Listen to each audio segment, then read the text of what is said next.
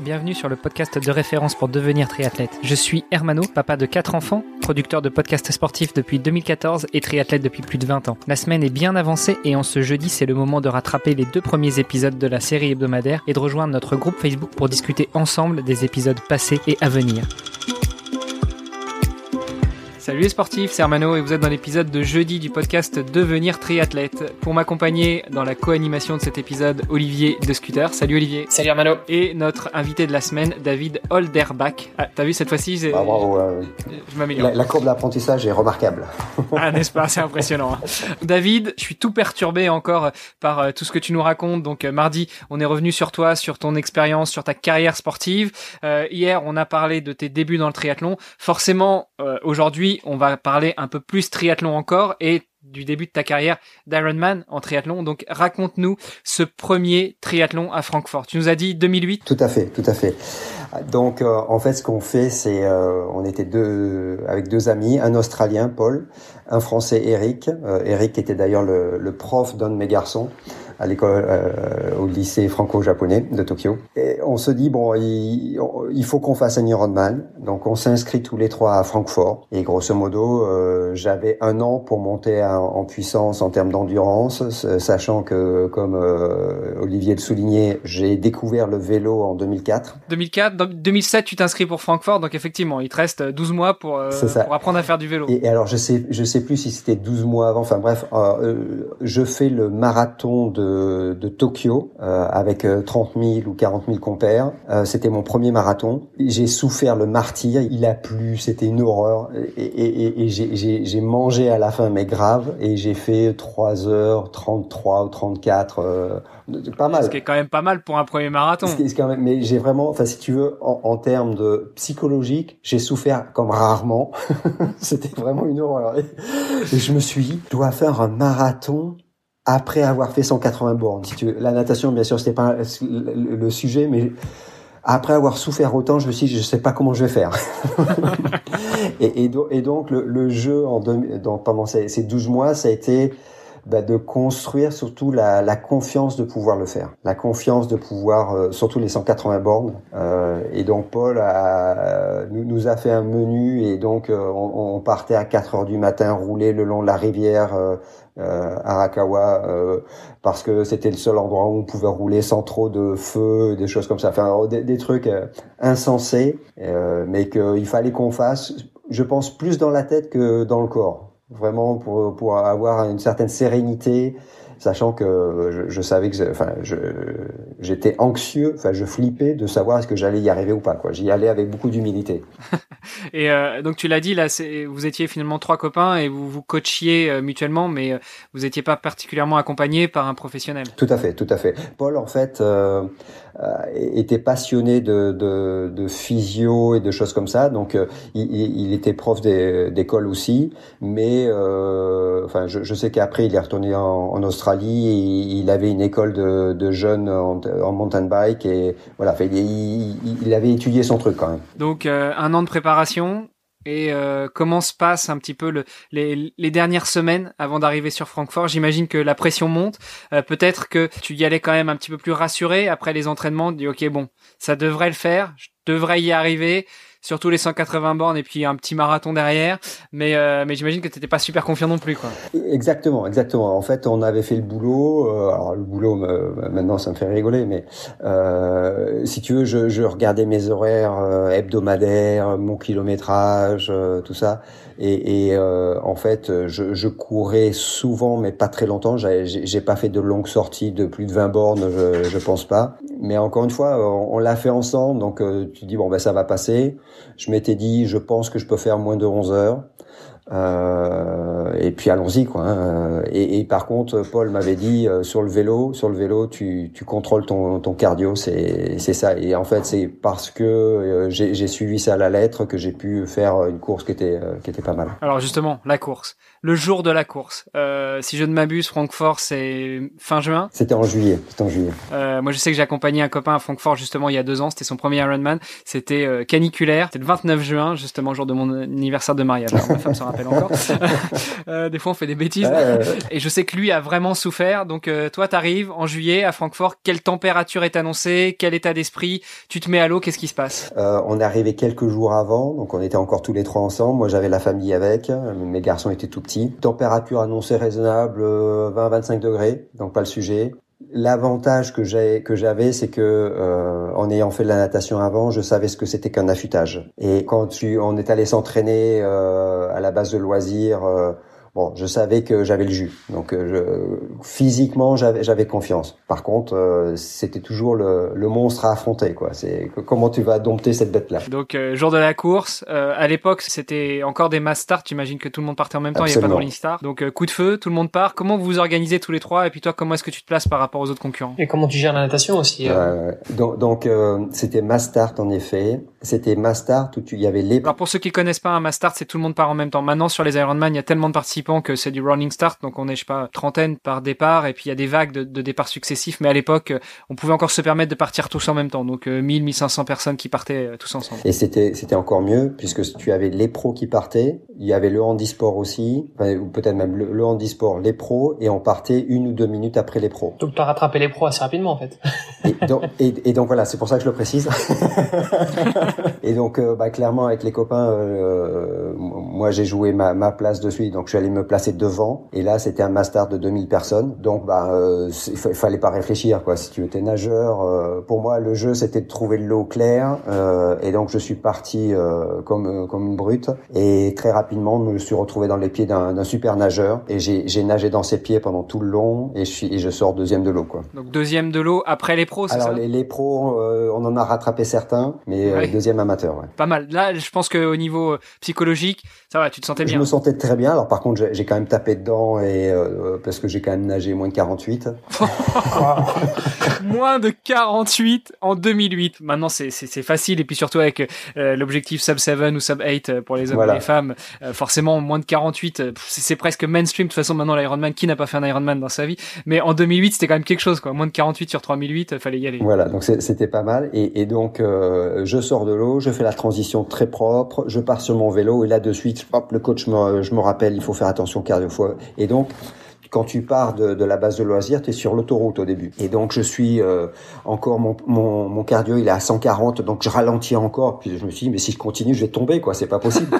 mais bon, et le coach il avait dit 135 parce que je suis assez bas en cardio. Donc tu te fais doubler quoi. Hein. Quand tu roules pas, tu, tu, te fais doubler surtout en Allemagne. Et là je vois un gars qui me passe.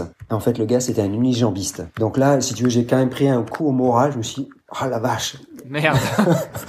bon, donc euh, j'ai quand même tenu à, à, ce que le coach il m'a dit. Je suis resté à 135 et puis et puis finalement j'ai rattrapé ce, ce gars-là au deuxième tour. Mais c'est c'est aussi ce que j'adore dans le triathlon, c'est euh, enfin tu tu as des petits, des gros, des handicapés, des des jeunes, des vieux. C'est euh, et, et, et ça vient de partout quoi. C'est à Francfort, je me suis fait un super copain mexicain euh, parce qu'on poireautait ensemble avant d'aller la pasta partie, on a discuté et il bossait chez, General Motors, moi chez Renault, voilà, donc on est devenus copains. Euh, voilà, donc le, le vélo s'est passé, euh, j'ai dû faire de mémoire 5,30 ou un truc comme ça, toi, donc très tranquille. Euh, mais à l'époque, c'était clairement, j'espérais faire pas, pas aussi bien. Là, on fait les calculs, la 5.30 plus, allez, euh, quoi, 5 minutes de transition, donc 5.35 plus 48 de natation, euh, t'es encore bien là, t'es top. Hein. Je suis top, je suis top, et effectivement, euh, moi j'étais, enfin, 5.30, j'étais, c'était mieux que ce que je pensais faire. et donc là, ben, faut y aller, quoi. Maintenant, c'est le marathon, c'est quatre tours. Là, il commence à faire beau, il faisait 25 degrés, pas, pas de chaleur. Et ce qui était remarquable, hein, enfin, pour ceux qui connaissent Francfort, c'est le, le parcours et l'ambiance qu'il y a euh, sur le parcours en particulier la, la, course à pied. Il y a du monde partout, partout, partout. T'es jamais seul. Faut dire que le sport en Allemagne et surtout l'Ironman, c'est un truc de dingue. C'est vraiment une culture. Hein. Et, et, et donc euh, on, je pars euh, et puis je pars tranquille quoi. Puisque ben il y, a, un marathon et donc je, je gère encore une fois au cardio à 145 pulses. Et puis ça, ça, ça passe, ça passe, ça passe, ça passe. Et puis j'ai pas craqué. ok. je retrouve mes copains à un moment. Euh, je, je, cours avec mon coach pendant quelques quelques mètres. C'était euh, phénoménal puisqu'il il avait un, on avait un tour d'écart. Et puis euh, sur la fin, quand, donc au bout d'un moment, enfin dans, entre le 30 et le 40, quand même un petit peu dans le dur, mais je je, craque pas, mais c'est dur physiquement. Et, et à deux kilomètres de l'arrivée, il y a un Allemand qui me double et qui me parle en allemand qui me parle allemand. Euh, normal, en Allemagne, euh, ça, ça, peut tomber sous le sens. mais, mais, si tu veux, j'ai été tellement loin que je comprends ce qu'il me dit. Et, et, grosso modo, si, parce qu'au bout d'un moment, je, je, courais relativement bien, et je me suis rendu compte que je pouvais peut-être faire moins de 10 heures et non pas moins de 11 heures. Et là, il me passe, il me passe, il me parle et je comprends que il, me dit si tu veux faire moins de 10 heures, c'est maintenant, faut y aller. ok. Et donc tu parlais pas allemand, mais t'as compris ça. Exactement. Et donc le gars il me passe et donc euh, bah, si tu veux, je, je, je pars et donc c'est avant le dernier pont, donc tu, je pars monter, je descends et, et, et, il me restait un kilomètre, un kilomètre cinq, et en bas de la descente, crampe. Mais, mais crampe de, à l'arrière ischio, je, donc, et, et, donc là, si tu veux, c'était, bah, je, marche, je hurle, et puis finalement je, je, repars, je sais pas comment, et donc je finis. Donc là, euh, si tu veux, j'ai vu personne à l'arrivée, euh, truc comme ça, mais j'ai sprinté tout ce que je pouvais, et puis j'ai fait 9h59. Waouh, c'est beau, c'est beau, oh là là là là, magnifique. donc premier Ironman, 9h59. Voilà, donc ça c'était euh, extraordinaire. Mais le, toute l'expérience, le, le, le, temps est à la limite anecdotique, mais le, toute l'expérience de, de faire ça avec les deux copains, de, de, de, faire ça à Francfort, qui est la mecque quand même du, de, de l'Ironman en Europe, c'était une expérience extraordinaire. Euh, entre Roth et, et, Francfort, vraiment, c'est à faire. Bah, on dit souvent, hein, l'important c'est pas la destination, c'est le voyage. Ouais, tout à fait. Ouais. Et donc là, c'était toute la préparation. Et donc ça, c'était vraiment le compte rendu de ton premier Ironman. Certains, quand ils passent la ligne d'une première grosse course, quelque chose d'assez dur, se disent plus jamais dans la demi-heure d'après, dis-moi alors où est-ce qu'on signe pour la prochaine fois? Toi, c'était comment? Alors, je sais plus te dire si euh, non, non, si, si, si, si, si, si. Euh, euh, j'ai souffert une demi-heure, non, même, même surtout le lendemain. Je, je te raconterai après le lendemain. Mais non, non. Euh, donc clairement, il, il, fallait en faire. Il, je savais que j'allais en faire d'autres. Je pense que c'est un peu plus tard que je me suis dit bon, euh, avec 9h59 en 2008, ça fait quel âge? J'avais 37 ans. je suis 60e dans ma catégorie. Et donc là, je me dis 60 euh, il fallait faire, je sais plus, top 5 ou top 10 pour euh, attraper la qualif pour Hawaï pour les championnats du monde. Euh, je voyais pas trop comment j'allais pouvoir faire ça. Donc là, c'est plus plus tard qu'en travaillant et en progressant, je me suis dit, il y a, peut-être quelque chose à faire là. Mais pour revenir à l'histoire du lendemain, comme c'était, que tu disais, c'était le voyage. Hein, euh, donc là, c'était vraiment le cas. Le lendemain, on a, on avait prévu, euh, puisque j'avais des, des, j'ai deux garçons qui à l'époque étaient encore euh, très jeunes. Le lendemain, on est allé à Legoland en Allemagne. donc c'est vraiment de pas faire un parc d'attractions le lendemain d'un Ironman. Un, tu peux plus marcher. Et deux, quand tu mets la barre de sécurité dans les manèges, à chaque mouvement, chaque boss, j'hurlais. C'était une horreur. C'était horreur. Donc ça, vraiment, je, je ne recommande pas. Bon, on note. et peut-être juste pour clôturer l'épisode d'aujourd'hui, euh, à quel moment tu euh, passes à l'étape supérieure, c'est-à-dire vraiment plus t'entraîner, passer plus sur des sur d'autres épreuves, que tu commences à progresser, et peut-être à quel moment tu rejoins le RCBT, parce que on l'a pas dit, mais tu es un autre membre de ce club, et avec toi, on continue notre série euh, spéciale membre du Racing Club de triathlon de Bruxelles. J'ai eu trois clubs de triathlon. Euh, le premier, c'est quand je suis rentré en France après le Japon. Donc c'était c'est le CAO Saint-Cyr en, banlieue parisienne à côté de Versailles, où là c'était euh, une banque de copains.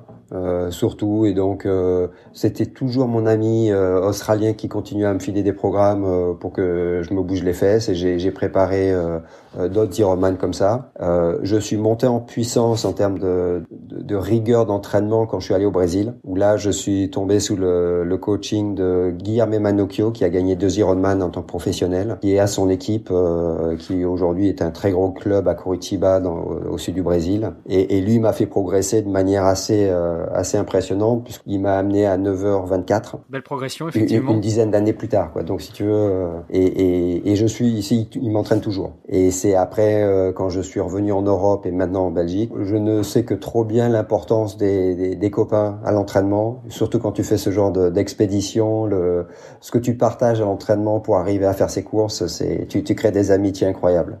Donc, euh, il fallait que je trouve un club. Et donc, c'est tout naturellement que tu as poussé la porte du RCBT et que maintenant tu t'amuses avec euh, les copains bruxellois. Ce qui m'a impressionné euh, ici en Belgique, il y a, y a une, une, amicalité redoutable. Le, le, groupe WhatsApp, c'est incroyable, ça n'arrête pas.